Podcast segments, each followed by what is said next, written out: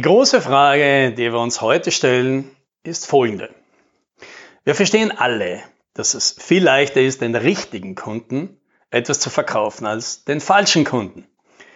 Aber könnte es sein, dass wir manchmal ganz unbewusst immer die falschen Kunden anziehen und uns daher das Leben viel schwerer machen als notwendig?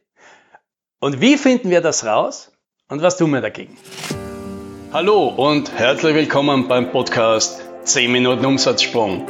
Mein Name ist Alex Rammelmeier und gemeinsam finden wir Antworten auf die schwierigsten Fragen im B2B-Marketing und Verkauf.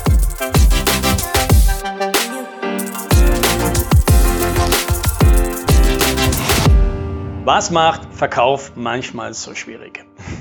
Natürlich, jeder hat sein eigenes größtes Problem im Verkauf. Ja, der eine hat das halt mit der Konkurrenz, der andere mit seinem Chef und der dritte, der merkt halt erst bei Beginn der Präsentation beim Kunden, dass er vergessen hat, aufs Klo zu gehen. Ja, aber, von diesen durchaus substanziellen Schwierigkeiten rede ich nicht. Ich rede davon, dass sich viele das Verkaufen extra schwer machen, weil sie sich die falschen Kunden suchen. Ja? Aber eines nach dem anderen. Erstmal die Story. Wir haben eine Menge Fotos bei uns im Büro hängen, ja? Fotos von, von Kunden.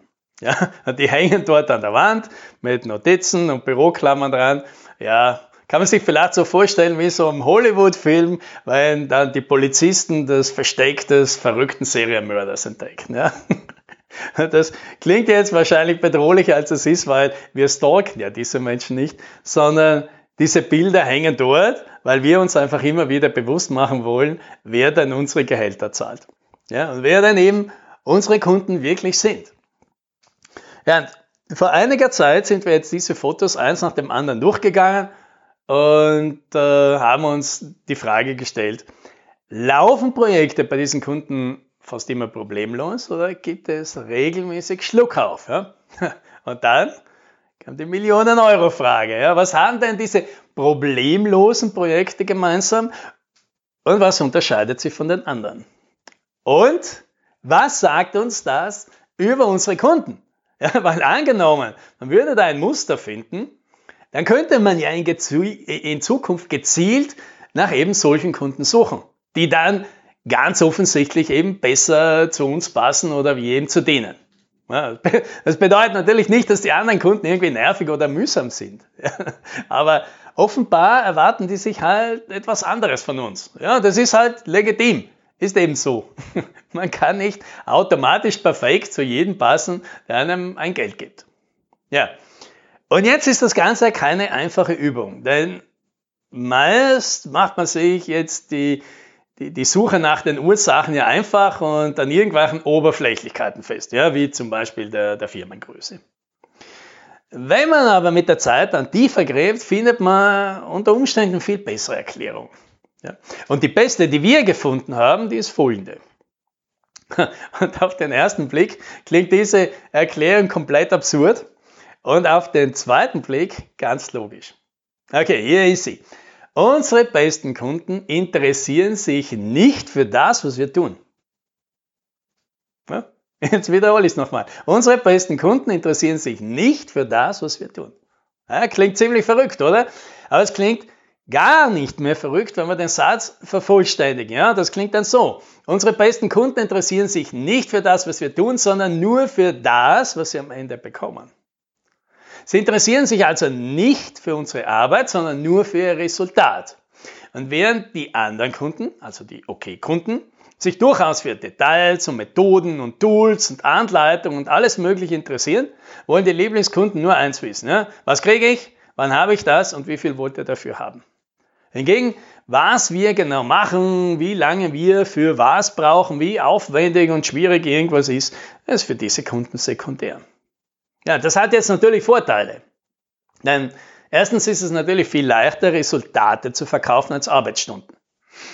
Wenn mich hier fragt, was ist denn das Resultat unserer Arbeit in einem Satz, dann würde ich wahrscheinlich sowas arbeiten wie, antworten wie, naja, wir bringen dir einen Euro Umsatz für 20 Cent.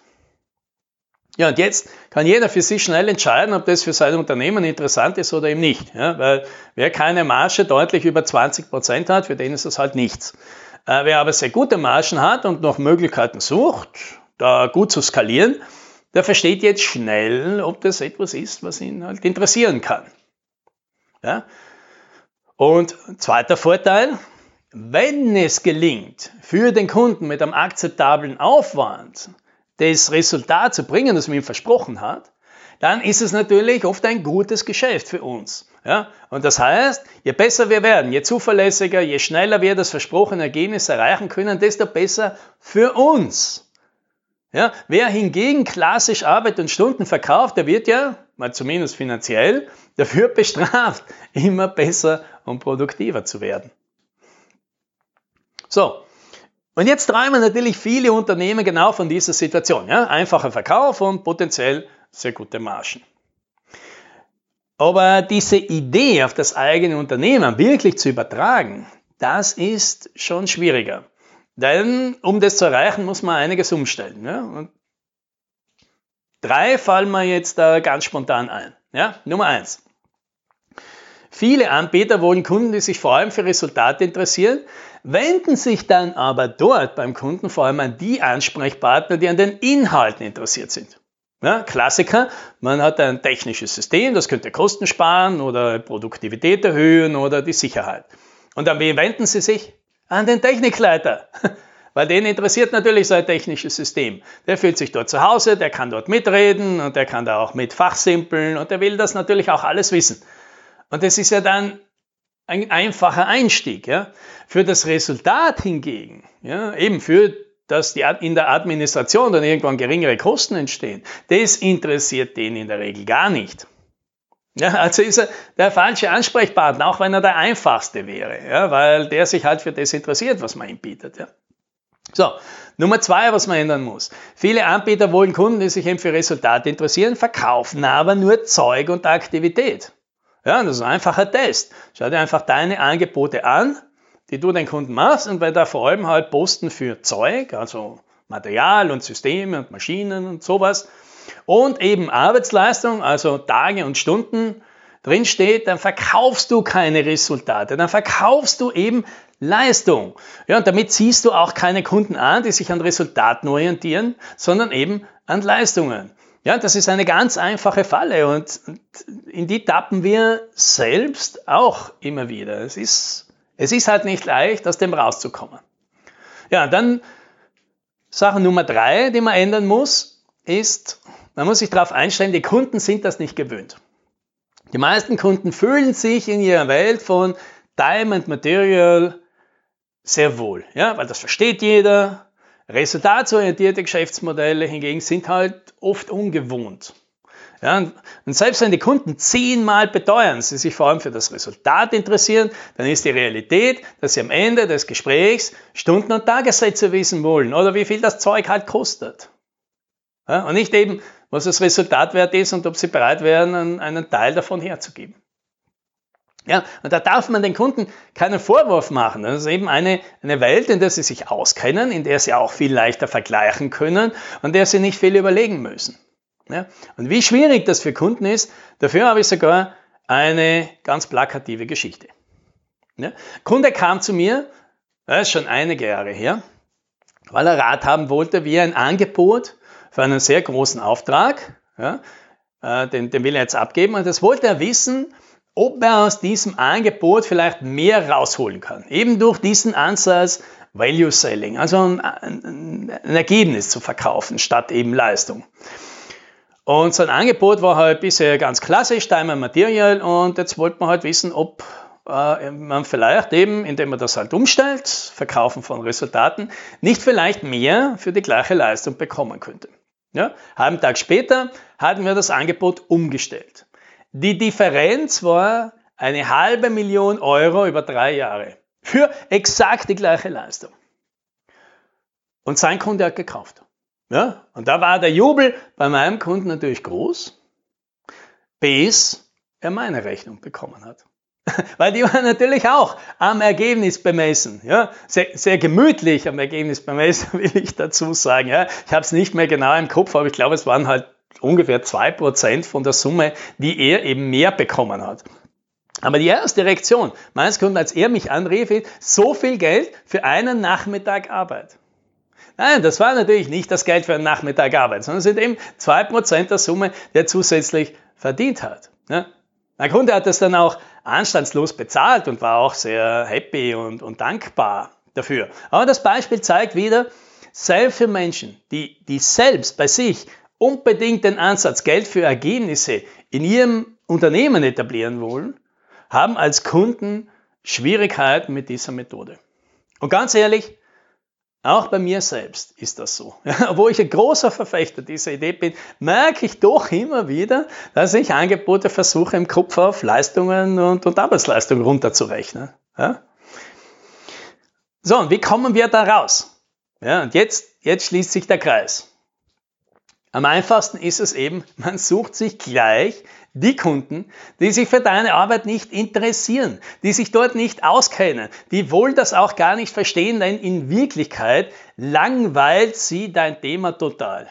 Ja, und so wie halt unsere besten Kunden sich nicht dann für die Details unserer Arbeit interessieren. Ja, keine Ahnung, wie man halt Google-Werbung macht oder Verkaufsprozesse verbessert oder Upselling-Kampagnen installiert oder 80-20-Analysen im Portfolio oder das, das ganze Zeug. Ja, das will der nicht wissen. Einfach nur sagen, ja, wenn du glaubst, dass er das machen muss, um das Ergebnis zu erzielen, dann mach es eben. Ja, ist mir eigentlich egal. Sag mir einfach, wann ich mein Ergebnis abholen kann. Ja, und deswegen, für die Sachen interessieren sie sich nicht. Das Einzige, wofür sie sich hingegen massiv Leidenschaft entwickeln können, das ist, wie ihr Geschäft wachsen kann. Und das muss dann eben dein Angebot. Das muss halt dein Versprechen sein und die ganze Arbeit, die du im Hintergrund machst, das sind dann halt die Werkzeuge und die Tools und die Methoden, mit denen du das halt am Ende des Tages für den Kunden erzielen kannst. Ja, und vielleicht will er mal, dass, es, dass du es ihm auch aufzählst, damit er irgendwie ein Gefühl dafür kriegt, was da alles passiert und damit er halt es vielleicht auch jemand anderen erklären kann und damit er halt ein, ein Gefühl dafür kriegt, da ist irgendwie ein System, eine Methode dahinter und nicht nur ein großes Versprechen. Aber in Wirklichkeit interessieren den diese ganzen Details überhaupt nicht. Ja? Und deswegen sollte auch dein Angebot so sein. Ja? Resultate und keine Leistung. Ja, das ist nicht leicht umzusetzen, das ist noch schwieriger durchzuhalten. Aber, pardon, hier ist ja also die Entscheidung.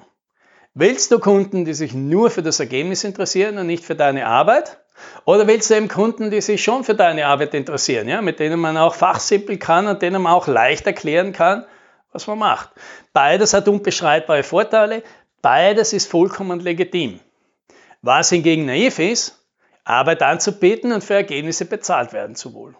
Ja? Also schau dir einfach deine Webseite an und deine Verkaufspräsentation und dann weißt du sofort, welche Kunden du gerade anziehst. Ja, und dann überleg dir, ob das so passt. Ja? Und falls nicht, dann änderst du vielleicht halt was. Okay? Gut, und damit ist der Podcast für heute auch schon am Ende. Ich glaube, ich habe eh überzogen, also nicht böse sein. Ich hoffe, da war dafür extra was für dich drin und ich hoffe, du kannst mit dem Impuls was anfangen. Ja, für uns war das eine Spitzenerkenntnis. So, und beim nächsten Mal habe ich ein ganz besonderes Thema.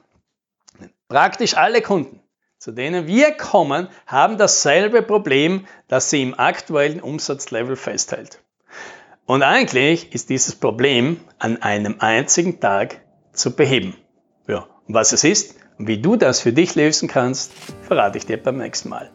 Also sei wieder dabei, abonniere den Podcast, damit du nichts verpasst. Bis zum nächsten Mal. Happy Sailing!